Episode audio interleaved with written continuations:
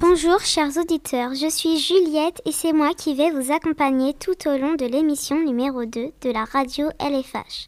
Nous allons commencer par la rubrique L'actualité expliquée que Marin et Jérémy vont vous présenter. Le réchauffement climatique. On en parle autant à la radio. On en parle autant à la radio car cela est un danger pour l'humanité. Car ça, la radio permet d'insister les gens à fermer des usines, à utiliser plus de, de vélos ou les transports en commun. Quel est le problème? Le problème du réchauffement climatique, c'est que si la planète se réchauffe, donc la banquise fond. Du coup, des îles et des pays peuvent disparaître comme les îles Maldives dans l'océan Indien ou les Pays-Bas en Europe. Après, on dit que le climat se réchauffe, mais il se refroidit aussi, car dans des pays, il fait moins 30 degrés. Donc la température se dérègle. Radio LFH. Et maintenant, nous allons enchaîner avec l'interview de Yana et Mélina. Bonjour, maintenant on va vous présenter l'interview du directeur de notre école. Quand vous étiez un enfant, vous avez aimé l'école? Euh, Oui, je pense que j'aimais bien l'école. Euh, ma période préférée c'était le collège parce que c'est là où on avait, euh, où j'avais le plus de copains et la meilleure ambiance et euh, j'aimais beaucoup cette école. Mais de manière générale, oui, j'aimais bien l'école. Est-ce que c'était votre rêve de devenir directeur? Alors non, c'était pas mon rêve. C'était pas au départ quand j'étais petit ou quand j'avais votre âge. C'était pas le métier que je voulais faire. Moi, je rêvais de travailler dans le tourisme. Et euh, pour tout vous dire, hein, le métier dont je rêvais, c'était être steward dans un avion. Et donc finalement, j'ai changé de voie et je regrette pas parce qu'après, je suis devenu maître d'école et ça me plaît beaucoup. Quel travail vous avez eu avant? Alors, quand j'ai fini mes études, j'ai travaillé euh, pendant quelques temps euh, comme vendeur. Et je travaillais chez Decathlon, c'est un grand magasin de sport.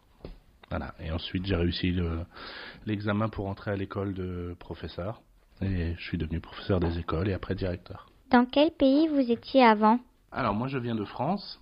Euh, mais j'ai déjà travaillé en Allemagne. J'ai travaillé deux ans à Trèves. Donc, c'est plus dans le sud de l'Allemagne. Et puis, euh, voilà. Sinon, j'habitais en France, en Lorraine. Comment vous étiez devenu directeur? Alors, pour devenir directeur d'école, il faut d'abord être euh, maître d'école. Donc j'étais longtemps professeur des écoles, j'ai d'abord eu une maternelle, et puis après j'ai aussi des CE2, des CM1. Et puis euh, pour devenir directeur, il faut passer un entretien avec un inspecteur qui vérifie qu'on a les connaissances et les capacités pour devenir directeur. Et puis on reçoit ce qu'on appelle une habilitation, ça veut dire le droit de diriger une école. Et ensuite on demande un poste de directeur. Voilà. Vous aimez bien notre école? Oui, j'aime beaucoup. Je dois dire que je suis pas déçu parce qu'en fait, j'ai demandé à venir à Hambourg. C'est-à-dire que quand un directeur veut travailler à l'étranger, il doit faire des vœux. Et puis Hambourg faisait partie des vœux que je voulais absolument avoir. Et j'avoue que je suis pas déçu. Il y a beaucoup de choses à faire. C'est une école très dynamique et je m'y plais beaucoup. Oui. Est-ce que vous aimez bien être directeur? Oui, j'aime beaucoup. Euh, donc ça fait maintenant plusieurs années que je dirige une école et j'aime beaucoup cette fonction parce qu'on fait beaucoup de choses différentes, on reçoit les parents, on travaille avec les professeurs, on a encore un contact avec les enfants, on fait aussi beaucoup de gestion administrative et c'est ce que j'aime. Donc la fonction de directeur me plaît beaucoup et j'aimerais beaucoup rester pour la suite de ma carrière directeur. C'est dur d'être directeur? Alors, je ne sais pas si c'est difficile d'être directeur, mais c'est très prenant, on va dire. C'est un travail qui demande beaucoup d'heures, beaucoup de disponibilité. Euh, surtout dans cette école, c'est très difficile pour moi de dire, ben, aujourd'hui, je finis à 4 heures ou à 5 heures, parce qu'il y a des rendez-vous de dernière minute. Euh, donc, c'est un travail qui est très prenant. Donc, euh, voilà, c'est pas difficile, mais c'est très prenant, très fatigant parfois. À quelle heure vous allez à l'école et à quelle heure vous rentrez?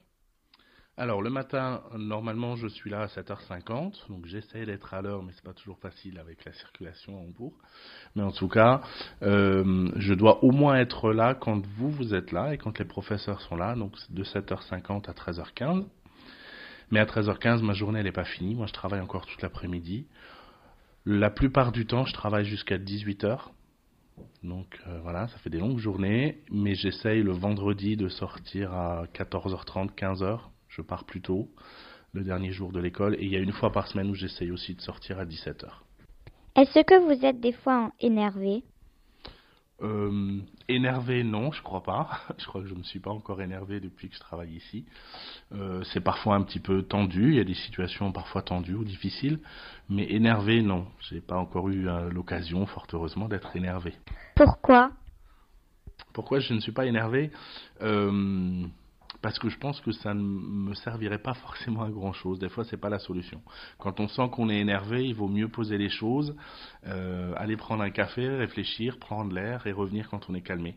Donc, j'essaye toujours de faire en sorte de ne pas arriver à la colère ou d'être énervé. J'essaie de me calmer avant et de trouver une solution calmement. Est-ce que vous êtes des fois en stress? Euh, en stress, je ne sais pas si c'est du stress, mais parfois c'est un petit peu tendu, oui. Euh, par exemple, quand on arrive le matin et qu'il y a beaucoup de professeurs absents, il faut réagir très vite. Il faut pouvoir appeler des remplaçants et pouvoir être sûr que tout le monde va être remplacé et que tous les enfants ont un maître ou une maîtresse dans la classe.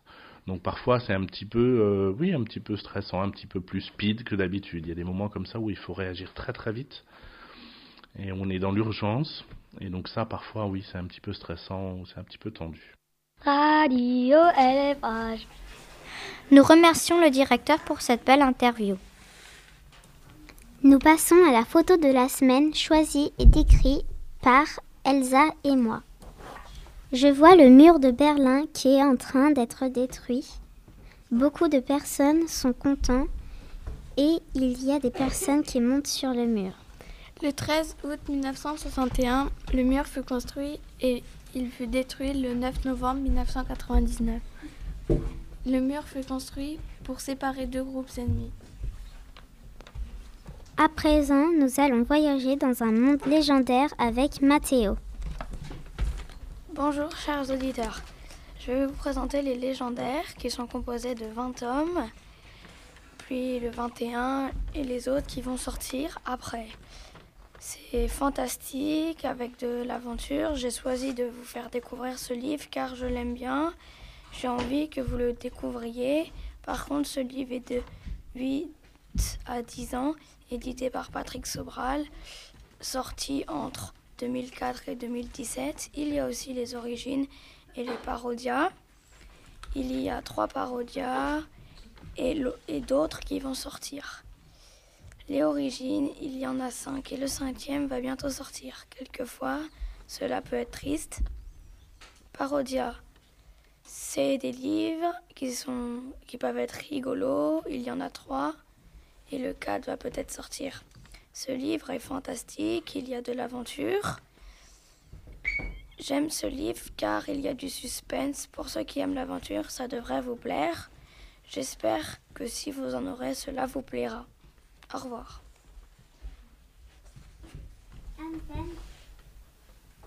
Anne va prendre le relais en expliquant un mot peut-être inconnu pour vous. Bonjour, je vous présente l'expression courir à la vitesse de la lumière. Ça veut dire courir vite. Exemple, Lou court à la vitesse de la lumière pour arriver à l'école à l'heure. Si vous voulez en, apprendre plus sur le basket, écoutez Jérémy. Bonjour, je vous présente le basket. Le basketball, ou basketball fréquemment désigné en français par son abréviation basket, est un sport collectif opposant deux équipes de cinq joueurs sur un terrain. L'objectif de chaque équipe est de passer un ballon au sein d'un arrow de 46 cm de diamètre fixe à un panneau et placé à 3,5 mètres du sol. Le panier, chaque panier inscrit rapporte deux points à son de la ligne des trois points qui rapportent trois points. Et des lancers francs accordent à la suite d'un pote qui rapporte un point l'équipe avec le nombre de points de plus. L'important reporte la partie. James Naismith un professeur d'éducation sportive, invente le basketball en 1891 dans l'État du Massachusetts, États-Unis, pour maintenir la condition physique de ses élèves durant l'hiver. Le sport devient rapidement populaire et se développe dans les universités et lycées en Amérique du Nord. Au début du siècle, la Fédération internationale de basketball FIBA est créée en 1932. La, la popularité du basketball Will Chamberlain et Bill Russell dans les années 1960, puis Karim Abdul-Jabbar, Mosef Malone, Larry Bird, Magic Johnson et surtout Michael Jordan, fréquemment considéré comme le plus grand basketballeur de l'histoire. Merci pour m'avoir écouté. Radio Mathéo va vous séduire avec la clarinette. Qui sait si après vous voudriez y jouer? Bonjour, la clarinette est un instrument à vent de la famille des bois. Le cylindrique fait entre 660 mm et 770 mm. La clarinette a une sonorité forte. La clarinette peut être petite ou grande, ça dépend de celle que vous voulez. C'est Adolphe Sax qui a inventé cet instrument. Maintenant, nous, allons vous faire écouter un petit morceau.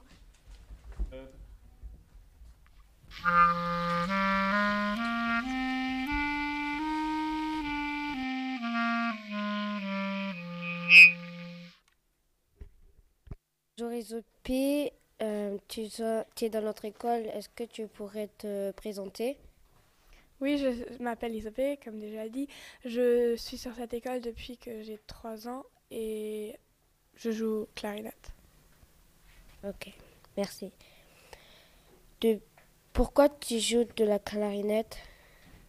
Car ma mère a joué de la clarinette et j'avais envie de jouer le même instrument qu'elle. Depuis quand joues-tu de la clarinette? Depuis à peu près un an. Qui t'a appris à jouer de la clarinette? En premier, c'était moi qui m'a appris et après, il y a un maître qui est venu à la maison pour m'apprendre. À quel âge as-tu appris à jouer cet instrument? À l'âge de 11 ans. Est-ce que tu as une idole? Non, pas vraiment. D'accord. Restez donc pour le dessert. Anne-Ven et Pauline vont partager avec vous le secret du gâteau au yaourt.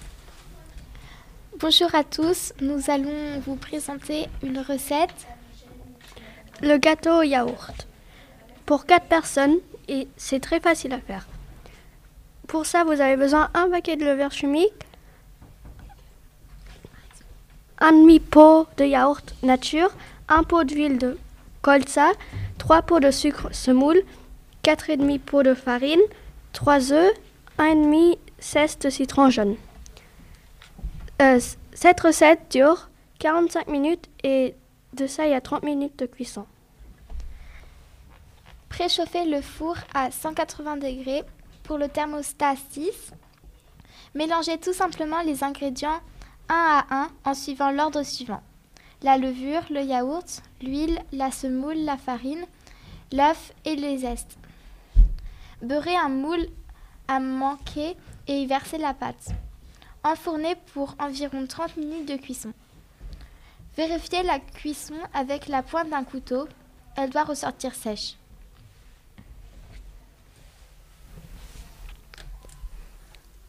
Après nous être régalés, il est temps de rire un peu. Le père de Toto demande à Toto Montre-moi ton carnet de, montre-moi ton carnet de notes.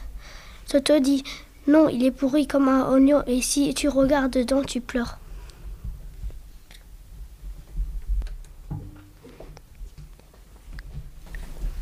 Avez-vous trouvé la solution de la devinette de la semaine dernière?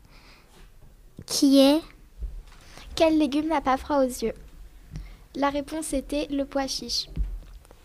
Pour terminer, vous devez réfléchir un peu. Le matin, j'ai quatre pattes. Le midi, j'en ai deux. Et le soir, j'en ai trois. Qui suis-je? J'espère que ça vous a plu. À la semaine prochaine.